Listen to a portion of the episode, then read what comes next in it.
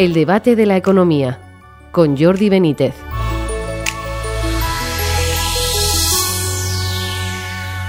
Bienvenidos al debate de la economía. La semana ha estado marcada por la subida de los tipos de interés en Estados Unidos, que seguramente se verá reflejada también en un aumento de los tipos en Europa. En el caso de nuestro continente, hay economistas que piensan que el actual nivel del 1,25% en los tipos de interés puede subir al 4,5% en un año, con el consiguiente incremento de costes para la financiación de hogares y empresas. La subida de tipos es la principal arma que se está empleando para frenar la inflación que tanto está dañando la economía de los hogares. También hay quien habla en España de bajar los impuestos para que la economía familiar sufra menos, mientras que el Gobierno plantea eliminar la competencia fiscal entre comunidades autónomas. Para hablar de estos temas contamos hoy con Leopoldo Abadía, ex profesor del IES y autor de varios bestsellers relacionados con la economía. Bienvenido, Leopoldo. Leopoldo. Hola, Jordi, perdóname. perdóname. Y con Rafael Pampillón, catedrático de Economía Aplicada en la Universidad CEO San Pablo. Bienvenido, Rafa. Hola, Jordi, ¿qué tal? Buenos días.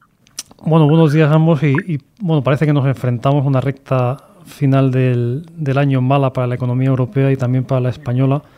Con ese escenario, ¿qué os parecen las medidas de las que se está hablando? Leopoldo, primero, si quieres. Mira, vamos a ver. Estamos ahora todos eh, sorprendidos por la inflación. Y, yo pienso que eso lo sabíamos todos. Es decir, que, que hace unos años, como la inflación estaba muy, estaba muy baja, pues entonces eh, en Estados Unidos, que tiene por que tiene por eh, la Reserva Federal Americana, que tiene por mandato estimular la economía, pues empezó a fabricar dólares, a fabricar al ritmo de 85 mil millones al mes, con lo cual es una burrada. Y claro, luego eh, Europa, el Banco Central, tiene por, por mandato controlar la inflación, con lo cual, en teoría, no debía fabricar. Lo que pasa es que aquí, como también teníamos teníamos la, la, cosa muy baja, pues empezamos también a fabricar para conseguir llegar al 2% de inflación. Y, y se nos fue la mano. Se nos fue la mano y estamos en el 10, y a Estados Unidos se nos fue la mano y estamos en el 10, y ahora hay que pegar un apretón. Pero claro, a mí me da la impresión de que si pegas un apretón a la bestia, te, cargas todo. Con lo cual, a mí me parece que, sobre todo en, en Europa, que hay que hacerlo con una gran finura. Entonces, me parece que, que como estamos con el peligro de que eliminemos la inflación y nos carguemos la economía, pues yo creo que tiene que hacerse con muchísima finura, sobre todo en Europa, me parece. Pues no sé, no sé qué opinará, Rafa, qué opinará Rafa, que sabe mucho más. Nada, a mí me parece que eh, hay que subir los tipos, esta es la opinión del consenso, pero sin dejar, sin dejar de decir que la política fiscal también existe, o sea, que no solo es política monetaria y que eh, desgraciadamente la gente lo está pasando muy mal con la subida de tipos para poder pagar sus hipotecas, por el coste de los alimentos, por eh, el problema de la factura eléctrica y que lo que han hecho muchas comunidades autónomas es bajar los impuestos a la gente eh, menos eh, rica, a la gente más necesitada. por ejemplo, Moreno Bonilla lo ha bajado eh, los tres tramos de la gente menos mm, afortunada. Y eso es una buena medida.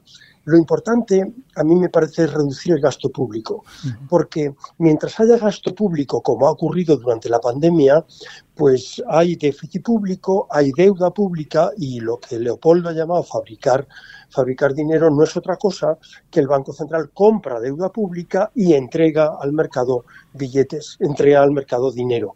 Y ese dinero es el que estaba ahí flotando y que ahora pues ha dado un fuerte, un, fuerte crecimiento a la demanda y ha generado esta inflación. Por tanto, el, el, problema más importante que tenemos es la inflación, hay que reducir la inflación y, y, esto se puede hacer con política monetaria y con política fiscal. Cuanto menos dinero tengan los gobiernos para gastar, es decir, cuanto menos impuestos haya, menos gastarán y cuanto menos gasten, menor será el déficit y menor será la deuda. Y mientras tanto, el Banco Central Europeo no puede comprar, no puede comprar bonos en el mercado, porque es la manera de decirle a los gobiernos, oiga, usted no tenga déficit público o lo tenga más pequeño, porque está emitiendo mucha deuda. En este sentido, estos días se ha hablado, bueno, ha habido un debate amplio sobre la cuestión de los impuestos, ¿no? Pues como recordaba Rafa, pues el, eh, bueno, en Andalucía se ha hablado de, eliminar patrimonio, eh, de reducir o deflactar el IRPF. Eh, salía el Ministerio de la Seguridad Social pues hablando de recentralizar los impuestos. Parece que es un poco lío todo esto, ¿no? Pero ¿qué, os parece en general? O sea, ¿cuál sería la... Ahora mismo, viendo la situación actual, ¿qué os parece que habría que... qué estrategia habría que seguir en esta línea, Leopoldo? Mira, a mí todo lo que sea descentralizar me encanta. es, y sobre todo, claro, ya cuando veo estas, estas frases de Bonilla y demás, diciendo que vengan 7.000 catalanes, me lo paso muy bien. Hombre, vamos a ver, es que me parece, me parece que si las autonomías son autonomías, mm, tienen derecho a, llevar su política y no meterse en una política general de gasto. Bueno, entonces, claro, yo creo que aquí es, eh, yo cuando me, me, preguntan cómo va la, cómo va España, pues aquello de nada, España va bien. Bueno, a mí me parece que para saber cómo va España yo me fijo solo en tres cosas. Eh, una, el déficit, dos, la deuda, tres, el, el, número de parados. Bueno, entonces, el déficit lo tenemos desbordado, la, la deuda tenemos desbordada y, y, y, y la EPA pues eh, es, bastante, es, eh, va siendo favorable al número de contrataciones. Bueno, entonces, cuando, cuando estamos, cuando estamos diciendo, pues esto, vamos a aumentar impuestos, vamos a bajar, mira, es que aquí siempre que alguien dice, mm, yo quiero que me suban el no sé qué, de acuerdo, pero el criterio lo que te dice es, pregunta primero de dónde va a ser, cuánto va a costar y segundo de dónde va a salir el dinero, porque si no, pues ya estamos aumentando la deuda, aumentando la deuda, aumentando la deuda y o se reduce el gasto público o, no tenemos nada que hacer. Rafa, pensando en la recta final de año, bueno, se ha hablado mucho del, del último trimestre, ¿no? O sea, muchas veces pues diciendo que va a ser muy negativo, ¿no?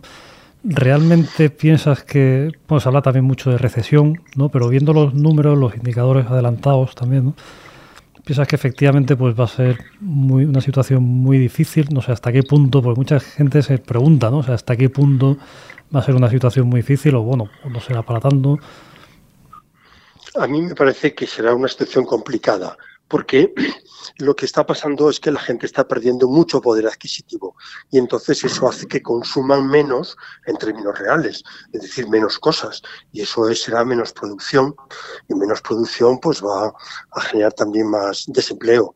O sea, a mí me parece que, eh, siguiendo con lo que decía Leopoldo, tiene que haber competencia fiscal, que cada palo aguante su vela. Si una comunidad autónoma puede reducir el gasto público y bajar los impuestos porque es más eficiente, porque tiene menos gastos eh, suntuarios, menos gastos innecesarios, menos gastos que no, no, sirven para mejorar la productividad, pues a mí me parece que eh, eh, es, es la competencia de las comunidades autónomas que tienen para tocar esos impuestos.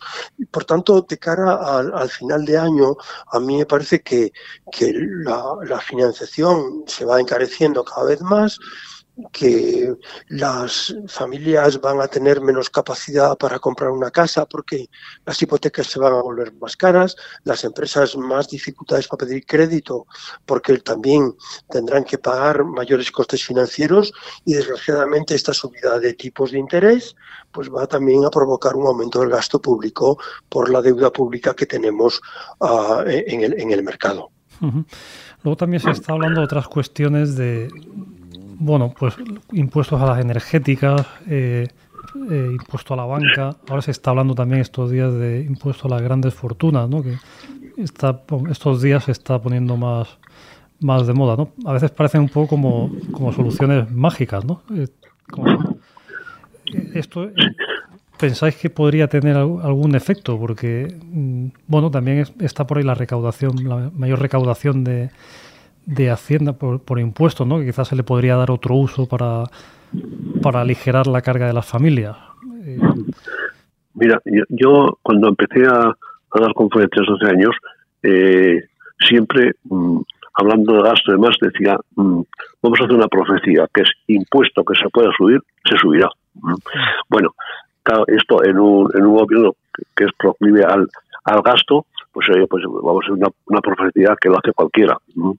Bueno, entonces, el, el tema de, de, de, la, de la electricidad, luz, yo, yo ahora he hecho lo que llamo un serio trabajo de investigación, que es que yo creo que soy el único español o uno de los dos únicos que entiende la factura de la luz. Bueno, me ha costado, me ha costado mucho, ¿eh? Bueno, entonces, eh, claro, entonces ahí ves pues la importancia relativa, por ejemplo, del gas. Pues el gas tiene una importancia relativa, pero no es la más importante. Es decir, la, factura que yo recibo Mm, cuando dicen procedencia del, de la electricidad que usted consume, primero es renovables, segundo es nuclear, tercero es el gas. Mm. Entonces yo cuando veo que la gente está, venga a hablar del gas, mm, es, es verdad, pero cuidado, ¿eh?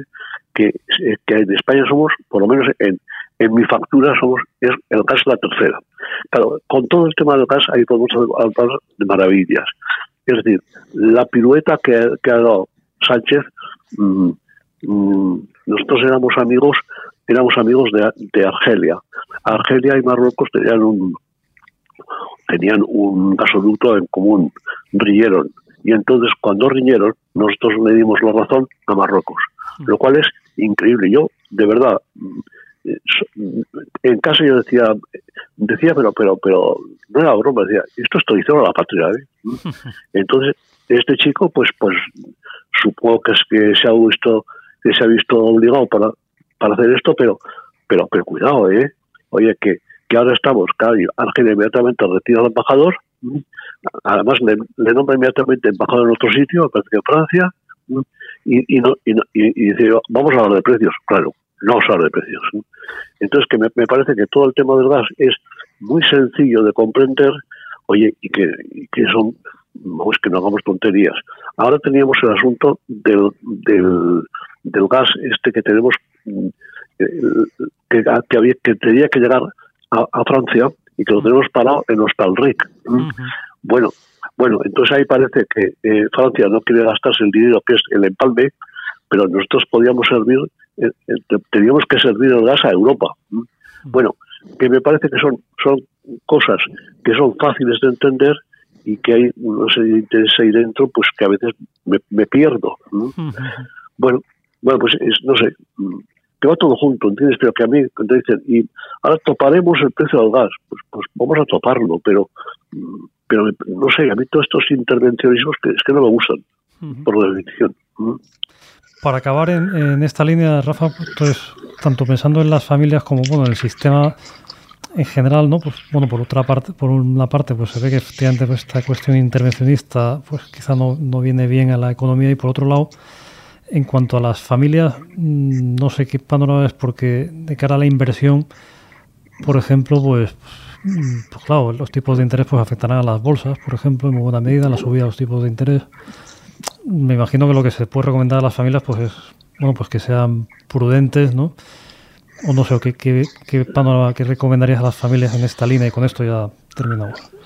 Bueno, pues lo que recomendaría cualquier padre de familia, ¿no? Pues que eh, a la gente joven que las duchas no son de 20 minutos, sino que son de 5 minutos, que hay que apagar las luces, que hay que ahorrar agua y energía, y porque están los pantanos muy secos y precisamente mm, de los 56 reactores que tiene Francia mm, de energía nuclear, tienen 35 parados porque tienen que renovar todas las tuberías que se han ido oxidando porque pensaban pasar y transitar hacia la energía verde, hacia la energía de, de renovables. Entonces, eh, claro, eh, ahora están recuperando la energía nuclear y lo que hay que hacer es eh, pues tener energía barata.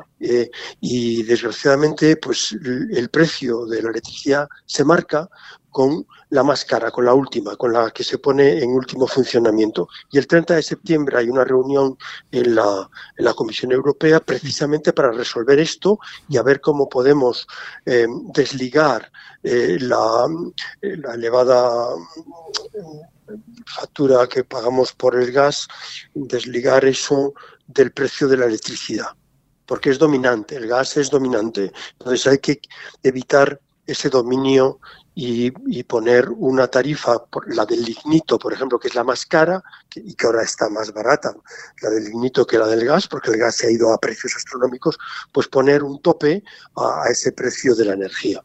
Muy bien. Bueno, pues con esta reflexión llegamos al final del programa de debate de la economía. Nos queda dar las gracias a Leopoldo Abadía, a Rafael Pampillón y a ustedes por seguirnos y les esperamos en una próxima edición del debate de la economía.